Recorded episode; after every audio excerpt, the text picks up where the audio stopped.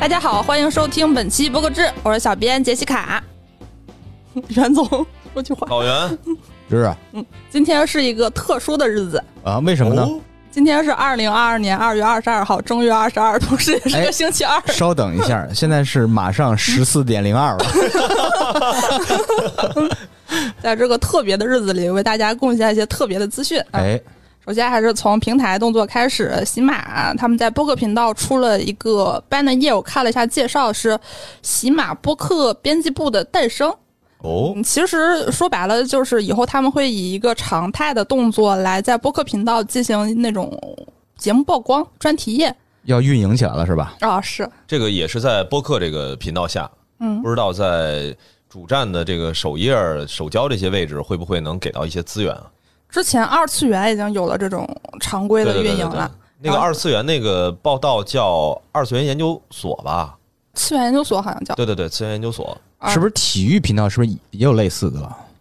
哎呀，没注意过。呃，体育做的那个呃，怎么说呢？你不能说它不是播客，但是它的组织方式还是一个纯专题性质的，没有说我把这一类内容集中在某一个内容，它那个还是偏向于体育产业，并且资讯项更强。对对对，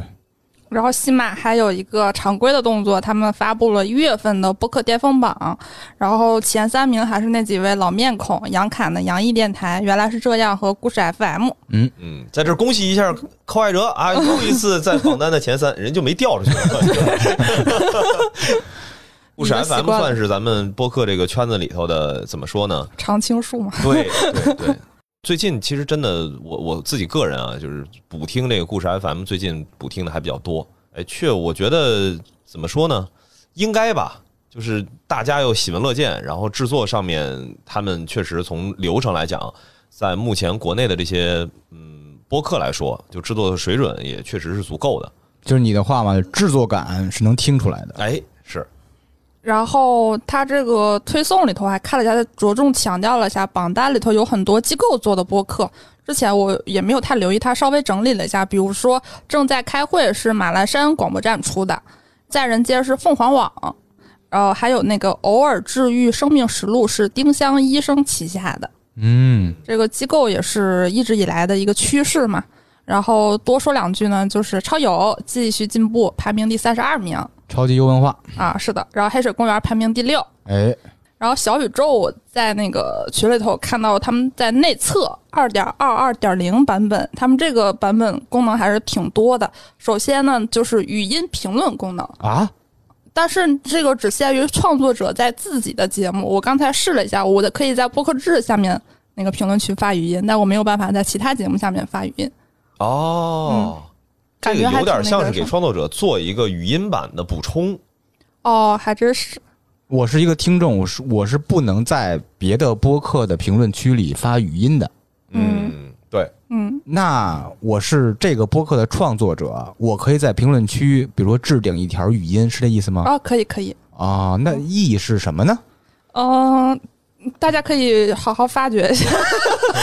你也没找着是吧？哎我就比如这说个，我觉得可以对比一下吧，因为之前其实汽水儿出过一个叫插嘴的功能嘛，啊对，那嗯个其实是让听众在评论区带有时间标记的情况下去发这种语音的内容。但当时我是觉得，就是听众这么去参与的话，对于平时正常听节目的人来说，没什么感知。嗯，就是你也不知道这个听众到底是谁，然后很多的时候他这个插嘴表达的立场啊什么的，可能也都不能叫断章取义，但是他肯定还没听完嘛，他不是说翻过头来在这个时间去标记，所以我觉得小宇宙这个动作就是他把这个功能开放给创作者，这个确确实实可以，我是觉得能开发出一些新的玩法出来。哎，一会儿得试试啊。嗯嗯、但是是内测中，啥意思？我还没 资格，就是我得发给你个链接，然后你才能装。你在哦又是邀 请码。不是 在应用商店里头你，你暂时更新不了 OK，OK 因为是内测，这可能大概率会出，但也有可能不出。我还还有一个挺期待，想尝试一下啊。我刚才试了一下，我觉得是我能想到的场景就是，比如说我想打一个很长的的话太累了， 就说一下，大家可以再试一试吧。嗯，挖掘一下。啊，对。然后还有呢，一个小功能就是可以在播放列表里头批量添加了，以前只能一个一个选，现在你长按多选就可以哎添加到播放列表里了，都是非常实用的小功能。然后播客动态本周还是特别多，我还大概筛了一下，最后留下了三条。首先呢，就是我们的好朋友大猛，嗯，就是天才捕手 FM，、他们最近出了书，哦，叫《天才职业访谈录》，从他们的一百二十七期节目中挑选出了十个比较精彩的故事，写成了文字的版本，然后向读者分享。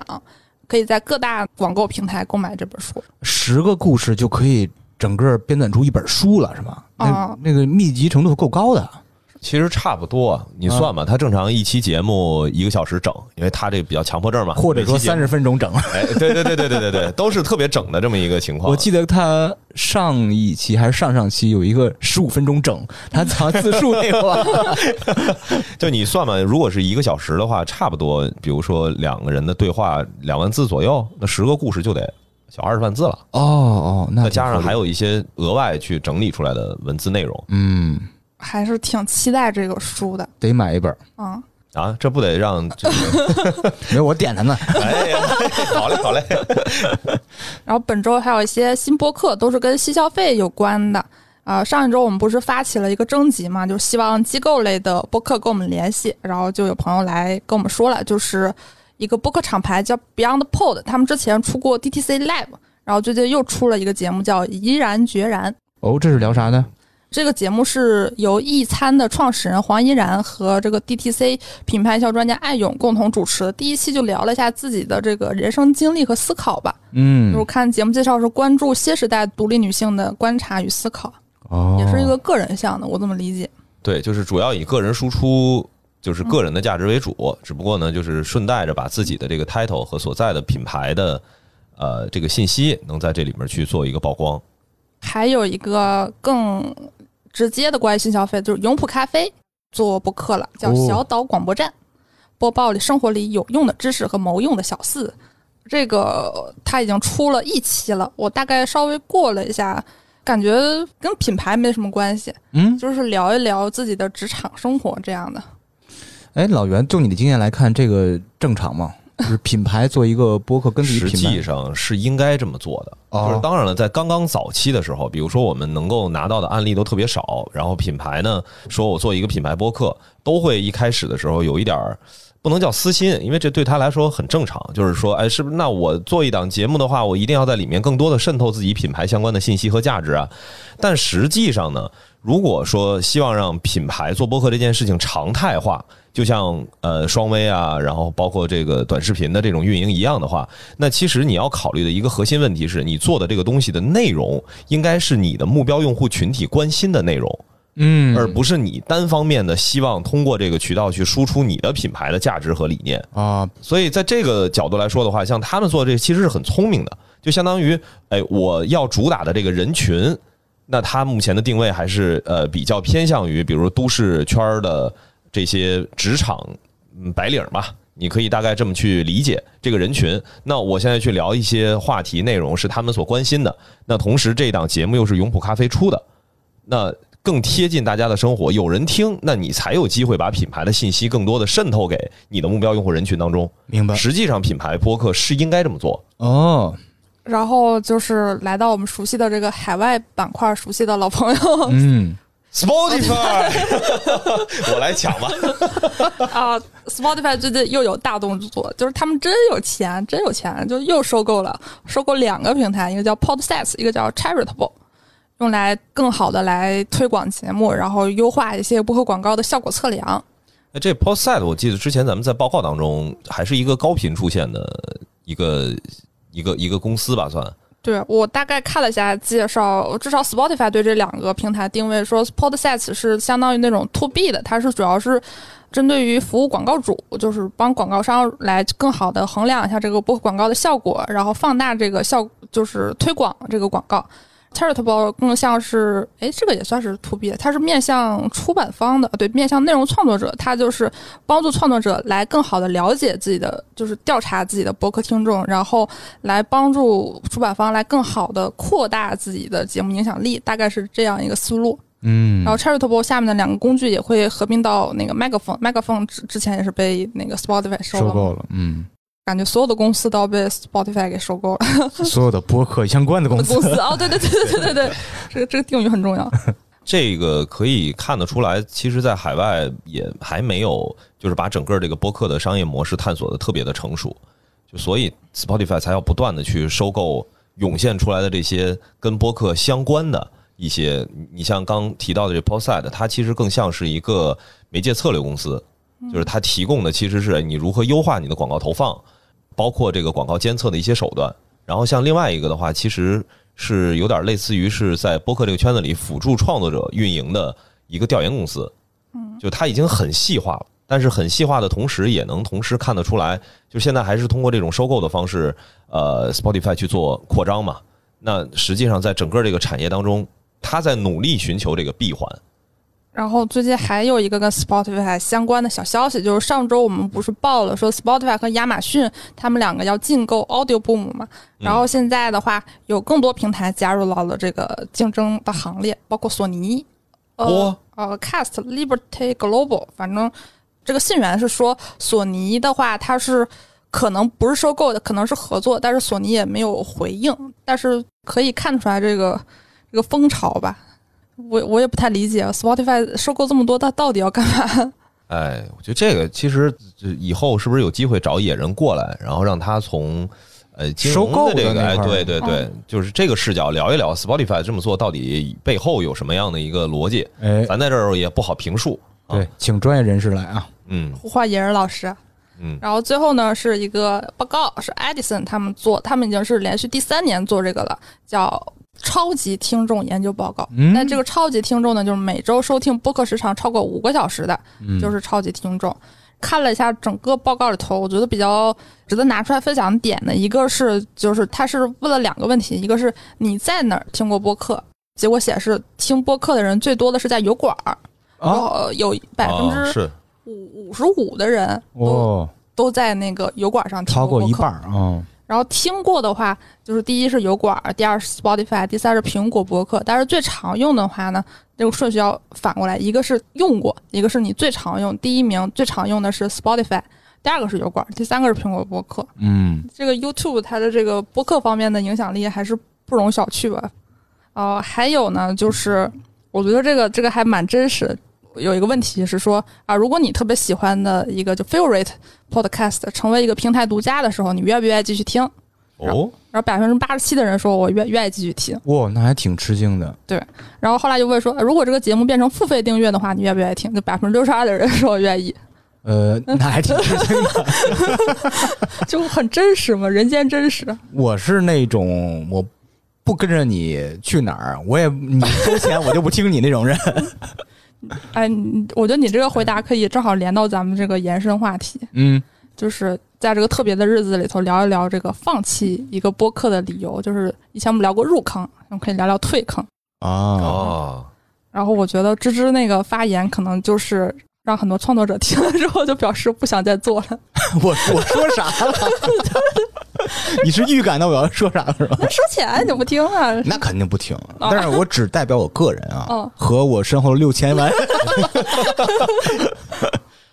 之前在想这个话题的时候，我觉得正好可以大家从不同的角度稍微聊一聊。嗯其实我觉得最直观的角度就是从一个听众的角度来看嘛。就我经常会不听一个播客，特别直观的原因就是换人了。 啊哦啊，哦主是哦，播就有是变主动，播有变化，哦，对，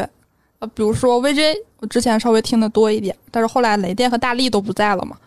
啊，这个电力组合对，在评论区现在偶尔也还能看到说啊，这个之前电力组合在怀念，嗯，但可能我这个也不是很有代表性吧，就是有有的人，像比如像我，其实对游戏本身没那么感兴趣，我就是喜欢这两个人，但可能对游戏感兴趣的，可能也会继续听下去。啊，你是追着主播的，哦，是这个好奇怪。我反正我不是这样啊啊，我是追着内容，我不会跟主播产生什么化学反应。那你喜欢哪内容啊？我就喜欢就嘎嘎 嘎那种，我不管谁说，只要让我嘎嘎嘎，我就嘎嘎嘎，那那你怎么知道能让你嘎嘎嘎？你还是得跟着人还是走吧内。容啊。嗯，那不是吧？你比如说你，你看 U 四 D 八，你你肯定就是觉得是嘎嘎嘎的节目， 对，是嘎嘎的。嗯，U 迪八觉得每个人都挺嘎嘎，但是这尤其是老李比较嘎嘎。 哦，我不能说老李，因为我之前听 U 迪八还有另外节目，老李会出现那个，我不知道叫什么名儿的。啊，集合，呃，类似这种东西，我都我都不知道，我我就我就知道老李在 U 四 D 八里才能让我嘎嘎嘎，他去别的播客里边肯定让我嘎嘎不了，我就不嘎嘎，我就我就只听 U 四 D 八。这几个人产生的化学反应，就是那个内容吸引我，哦，那你怎么发现新的内容呢？ 我就老听老的。就也不听新不的得不说，我实话实说，好长时间没有听过新的播客了，已经。哦，这样，我就是特别典型的，我基本上我可能因为我没有什么兴趣爱好，没有特别喜欢的领域啊，有啊，健身啊，超级猩猩。都没 瘾。就 超级猩猩什么时候开个播客呀？哎，这个其实需要你去，我 去跟那个教练说一说，然对后对对，至少是教练吧。啊对，然后教练带着我去找他们老板。 还有一个特别典型的就是，我其实最喜欢那个大内的时期是李叔在的时候，嗯，哦，我觉得只有李叔和象征在一起的那个节目才是最好的。还是化学反应嘛。呃，是，所以我还是跟着这个人吧。但是我有的时候也想想，这个也并不全面。就有的节目，他们到后期会有一个风格的转变。嗯，比如说一开始他们还是聊生活类的话题，然后聊着聊就发现生活类的这个话题好像就是流量也不是很很高，然后自己的经历也差不多讲完了，那就开始做杀人放火鬼故事了。那这种的话，我基本上就会不听了。没错，我也是这种。哦，就一旦我之前追的内容，他们已经开始放弃的话，我就要放弃他们了。嗯，哎，我是这个所谓的退坑吧，这退坑不是这种感觉，就是其实跟主播也好，跟内容也好，关系都不大，很多的时候跟自己那个阶段想听什么东西有关。呃，比如说我可能有一段时间，我还挺希望去听一听这些女性的声音。那可能当时出了很多的这种新的，比较偏向于女性女性主题的这些呃播客吧，在一段时间内我就会听，但是隔一段时间，可能我我对这些事情就感觉好像翻来覆去，就是还都是探讨这些议题的时候，我可能就不听了，然后可能又呃着重的去听一些，比如说讲书的、讲电影的，嗯，然后隔一段时间，可能我的这个兴趣点又会偏向于呃，比如说品牌营销，想听听这个，比如说聊一聊跟广告有关的这些事儿，那可能又会去听别的节目，就是我是这么一个情况，但是常听的那些就还是会一直听下去，你其实更多的是有一种潜移默化的就是我工作相关的，呃也不算。其实我在听，就是我刚说这种类型的时候，其实就算不上工作，嗯就是是工作呀。一般情况是，比如说哪个品牌开了节目了，那我听一听；然后最近有哪个节目还挺火的，那我听一听，就是它到底自己本身的这个逻辑是什么。但实际上，像我刚说的那种不同的议题，其实还是我个人的一兴趣是吧个兴趣。哦，就这个应该还是每个人退坑的，就是从听众这个视角来说的话，退坑的这个逻辑都千差万别吧。嗯，是，但我觉得还有一个可能比较客观的一个很多人心疼原因，就是节目不按时更新，没错，啊，甚至是不更了。嗯，突然，而且可能就没有一个提前的通知，比如说我们要休息，突然就有一天就消失了。嗯，还有一个，我觉得也其实挺残酷的一点呢，就是内容，就是如果你的内容内容水平下降或者一直保持持平，听众都很容易流失。哎，没错。其实我听了这么久黑水，我有一个感觉，就是黑水能做起来，还有一个挺大原因就是院长和艾文这两个人是不断进步的，他的内容质量是一直在往上升嗯的。哦，就是有时候哎觉得哦这期录得真好，发现哎下期怎么还更好？就这点很难很难。大部分人来说，可能就我听很多播客一个体感，中前期是最好的。 哎，我就特别嗯不理解，因为我们做不了这种深一点的内容，全是比较呃嗯爬爬行的 接接地气的那种什么形容？这种这 种风格，我就很难判断某些播客它是不是在进步。你判断的依据是什么呀？我觉得就是你的真诚程度。其实一个人打开自己的这个能力是需要不断锻炼的。大部分人还是喜欢保护自己、掩饰自己。然后你哦不断，你要不断的向听众敞开自己的同时，你自己的思考能力也要进步。就是你不是只是遇到一个事儿，你就只是说一下，你还要挖掘一些东西啊。这个能力其实也挺难的。打开自己就相当于，就举个例子吧，比如说我每期节目类似于我脱件儿衣服， 嗯，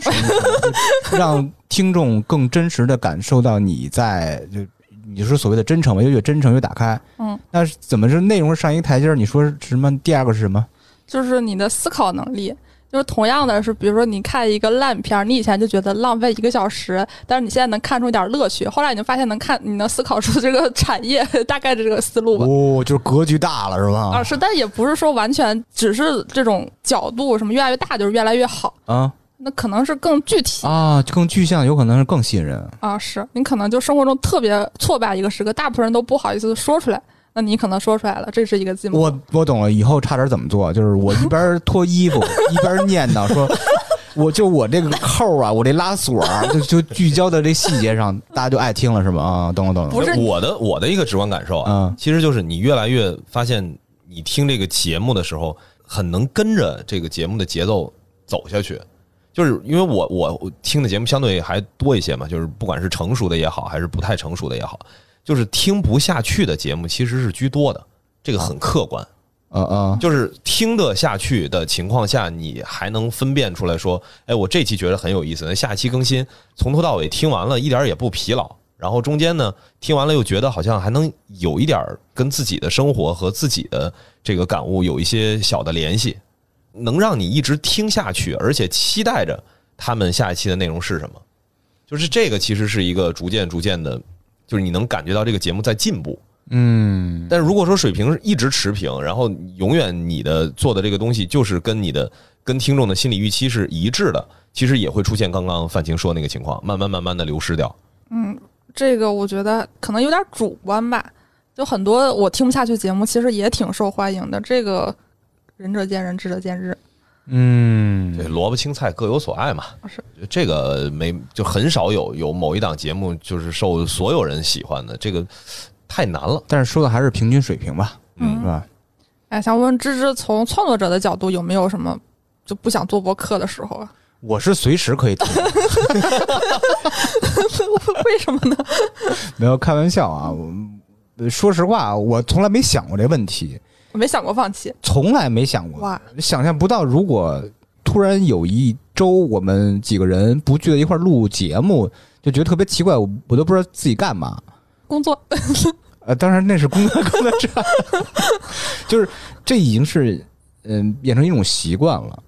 那比如说，如果有人在评论区追着骂 你这很正常啊，现在已经开始很多人追着骂我了，是吧？啊，真有啊，对对对，那不会觉得说难过吗？太正常。你得看，比如说评论一百条吧，嗯有十条骂我的，甚至是有五条一直追着我，从第一期骂一百五十期的，哦我觉得一点都不真在乎爱。粉儿啊！我 那不天啊，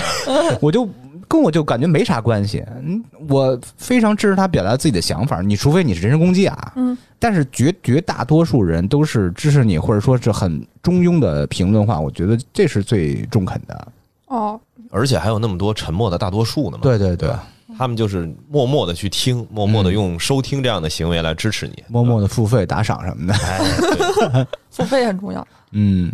你们其他人就是其他两位有没有不想做的时候没有，